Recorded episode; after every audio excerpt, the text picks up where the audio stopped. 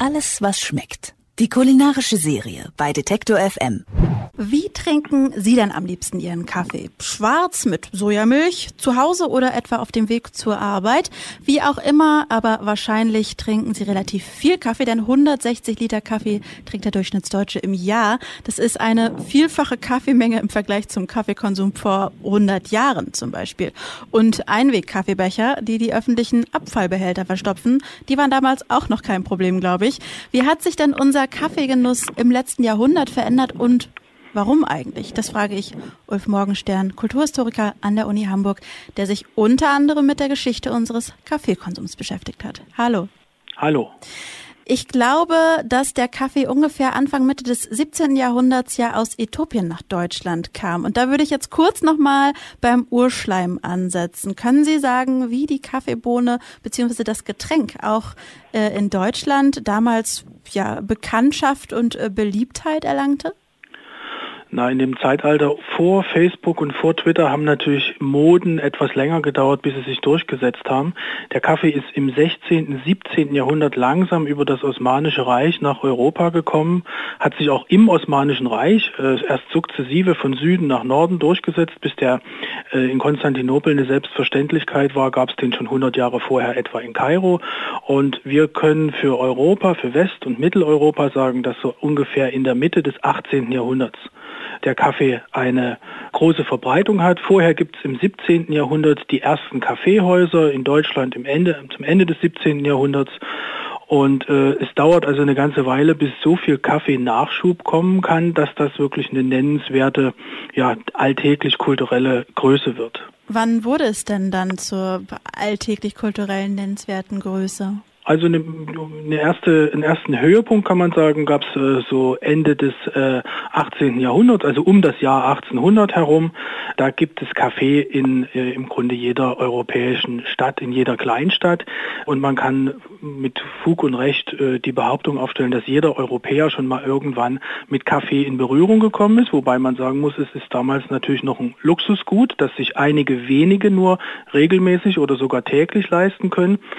Die breite Masse der Bevölkerung weiß zwar, was so ein Kaffee ist, hat den schon mal gekostet, getrunken und hätte sicher auch Interesse und Neigung, das häufiger zu tun, aber er ist einfach zu teuer.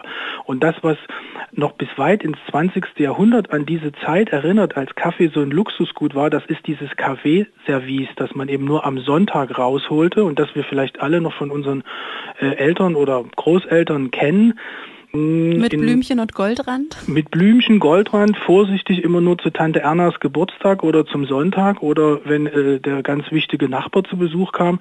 Da sind wir weg davon, aber das sozusagen symbolisiert, welchen Stellenwert Kaffee einmal hatte, definiert natürlich über den Preis. Hm.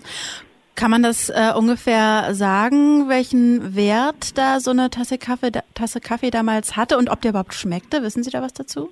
Also so historische Preise zu vergleichen und in Relation mit Einkommen oder mit Vermögen zu setzen, ist immer ganz schwer. Ich glaube, das kann man nur ganz grob sagen und sagen, der Kaffee wird ungefähr das fünf- oder zehnfache äh, von dem gekostet haben, was er heute als Massenprodukt kostet. Aber man kann es etwa mal vergleichen und sagen, auch äh, Fleisch und Brot und alle anderen Lebensmittel waren in Relation zu dem, was die Leute verdient haben, viel, viel teurer als heute. Und es ist sozusagen nicht ohne Grund, dass erst die durchschlagende Industrialisierung in der zweiten Hälfte des 20. Jahrhunderts den Kaffee wirklich zu einem Massenprodukt gemacht haben, den jeder täglich trinken kann, auch bis zu den wirklich ganz geringen Einkommen hinunter. Kann man das benennen, wann äh, quasi der Kaffee da so ein für jedermann erschwingliches Produkt oder Getränk wurde? Also wenn wir von einer absoluten Alltäglichkeit sprechen, dann muss man sagen, so ab den 1960er Jahren. Das hätte vielleicht in den 50er Jahren schon so sein können, wenn es den Zweiten Weltkrieg mit seinen Auswirkungen nicht gegeben hätte.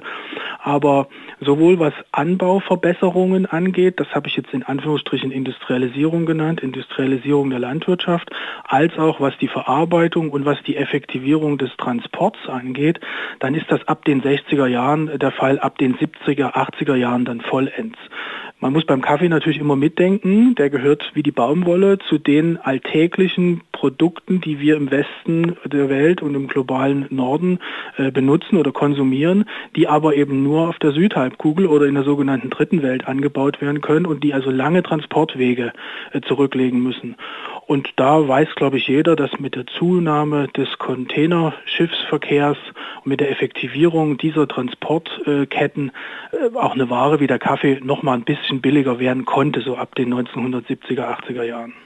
Wer waren denn da in den 60er, 70er Jahren die Treiber dieser Kaffeeökonomie? Kann man da Marken oder äh, Menschen nennen, die da wichtig waren? Also man könnte jetzt für Deutschland diese großen Kaffeemarken, ich will die gar nicht namentlich alle aufzählen, die wir alle im Kopf haben, äh, nennen, aber es ist wie immer Angebot und Nachfrage regulieren diese Märkte. Und äh, es hat also in den, in den 60er, 70er Jahren hat ein Verschlankungsprozess stattgefunden, was die Vielzahl der Kaffeehändler und Röster angeht. Da sind also viele von größeren Konkurrenten aufgekauft worden. Und am Ende ist diese Handvoll großer Marken oder zwei Hände voll großer Marken in Deutschland übrig geblieben und die Deutschen sind damit zufrieden gewesen und sind es offenbar über Jahrzehnte gewesen. Eine ähnliche Entwicklung äh, die vielleicht ein bisschen erklärt, hat es zum Beispiel beim Bier gegeben. Auch da ist die Brauereidichte ja äh, zusammengestrichen äh, worden, ganz einfach, weil kleinere Unternehmen sich nicht halten konnten. Und auch das haben die Konsumenten offenbar akzeptiert. Es gibt natürlich immer eine Gegenbewegung und vielleicht so seit 10, 20 Jahren gibt es, wenn wir zum Kaffee zurückkehren, den Trend, dass man wieder auf kleinere Importeure, auf kleinere äh, Röstereien und so setzt. Aber in den noch sehr zukunftsgläubigen und, und fortschrittshörigen 60er, 70er, 80er Jahren fanden das die Leute völlig okay, dass es im äh, Einzelhandel im Grunde nur noch vier oder fünf äh, Kaffeemarken gibt, die sich durch vier oder fünf Preisstaffelungen auszeichneten und man konnte sich selbst als Konsument dann darüber definieren, ob man den teureren oder den billigeren Kaffee gekauft hat. Es war im Grunde das gleiche drin, aber mhm. ähm, das ist so ein Trend, den haben bewusstere achtsamere Kunden bei allen Produkten, aber auch beim Kaffee mittlerweile wieder überwunden. Aber wie kommt es denn, dass dieser ähm, Kaffee, der Sie haben das ja ähm, beschrieben auch, dass man den sonntags in das feinste Servie quasi gegossen und dann wirklich ausführlich genossen hat. Wie kommt es, dass dieses Getränk eben heute zu so einem nebenbei unterwegs im massenkonsumierten Produkt geworden ist? Gibt es da, außer dass es eben günstiger und erschwinglicher wurde, gibt es da Ihrer Meinung nach Auslöser dafür? Also ich glaube, da kann man ganz verschiedene Stränge in dieser Entwicklung unterscheiden. Zum einen ist es äh, die genannte Preisverbesserung für den Konsumenten. Der Kaffee ist einfach billiger geworden und ist dadurch erschwinglicher geworden. Und das haben die Leute dann auch erstmal getan. Denken Sie einfach an die klassische deutsche Kaffeemaschine, in der man acht oder zehn Tassen kocht und die in jedem Büro äh, in der zweiten Hälfte des 20. Jahrhunderts lief und man ging immer hin und wenn man der Letzte war, hat man neu gekocht und es hat im Grunde fast nichts gekostet. Das ist dieser typische saure deutsche Maschinenkaffee, in den am besten noch fettige Kondensmilch reinkommt. Ähm, damit sind die Leute in den 70er, 80er, ja noch 90er Jahren völlig zufrieden gewesen. So ein Ding hatte man zu Hause stehen und daraus ist dann auch der Kaffee in das Sonntagsservie gegossen worden. Man hat dem Kaffee im Grunde als Selbstverständlichkeit keine große Bedeutung mehr beigemessen. Das hat sich gewandelt und da würde ich mal sagen, da gibt es zwei Dinge, die man unterscheiden kann. Zum einen dieser Kaffee, der jetzt immer verfügbar ist, gibt eine große amerikanische Kette, die es in allen, fast allen Ländern dieser Welt gibt, die angefangen hat, diese Becher zu verkaufen, die man mitnimmt und dann eben achtlos wegwirft. Ähm, aber das hat schon wieder fast einen stylischen Charakter entwickelt, dass man eben immer diesen Kaffeebecher dabei hat, weil das auch irgendwie cool ist und man ist Teil von dieser mobilen Kaffeekonsumgemeinschaft. Jetzt wird es mittlerweile natürlich schwierig, weil die Handys nicht mehr am Ohr, sondern mit der anderen Hand vom, vom Gesicht vor der Brust gehalten werden. Da hat man gar keine Hand mehr frei, wenn man diesen Kaffeebecher noch hätte. Aber die Kritik an diesem Müll, äh, und auch die Kritik an diesem Unsinn, immer Kaffee dabei haben zu müssen, äh, hat natürlich dazu geführt, dass das in gewissen bewussteren Kreisen wieder abnimmt. Äh, und zwar völlig zu Recht abnimmt. Äh, und äh, das Kaffee wieder mit mehr Aufmerksamkeit konsumiert wird, denken Sie an das Stichwort äh, Baristas, äh, an äh, kleine äh, Röstereien und ähnliches. Ähm, das ist natürlich vor allen Dingen ein urbanes Phänomen, hat auch was wahrscheinlich mit einer gewissen, mit einem Lifestyle und vielleicht mit einer gewissen Bildungsschicht zu tun. Aber da würde ich deutliche Unterschiede ausmachen. Und neben diesen beiden Dingen, die vielleicht in den letzten 20 Jahren aufgekommen sind, gibt es natürlich immer noch das in Anführungsstrichen klassische Päckchen Kaffee beim Discounter, äh, das zu Hause in so einer Kaffeemaschine gekocht wird. Also es ist mittlerweile eine relativ äh, relative Breite an Konsumgewohnheiten entstanden. Was denken Sie denn, wie sollte adäquat in Zukunft Kaffee genossen werden?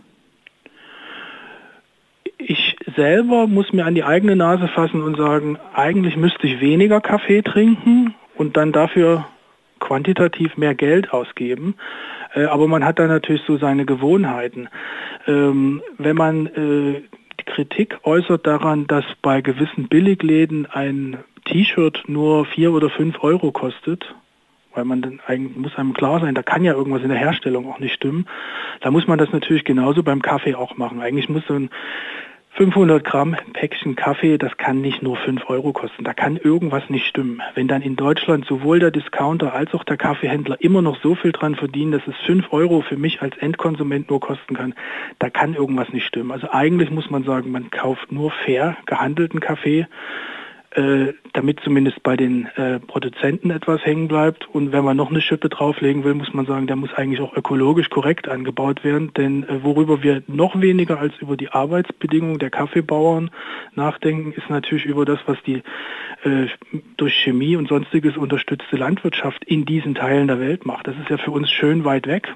Lange Rede, kurzer Sinn. Eigentlich muss man Kaffee fair gehandelt und ökologisch korrekt kaufen. Der kostet dann mehr, aber dann muss man halt vielleicht ein bisschen weniger davon trinken. Vielleicht sind es nicht fünf Tassen am Tag, sondern nur zwei.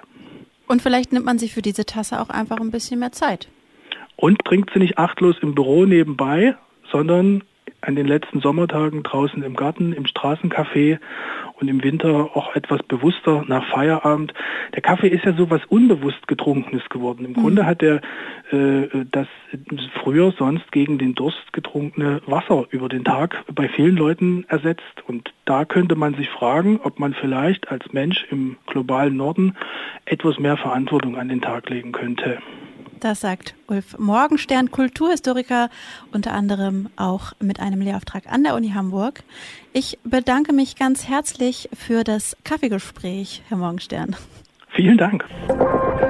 Alles, was schmeckt. Die kulinarische Serie bei Detektor FM.